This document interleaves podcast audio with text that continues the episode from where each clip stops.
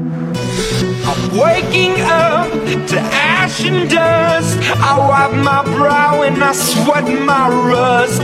I'm breathing in the chemicals. I'm breaking in and shaping up, then checking out on the prison bus. This is it.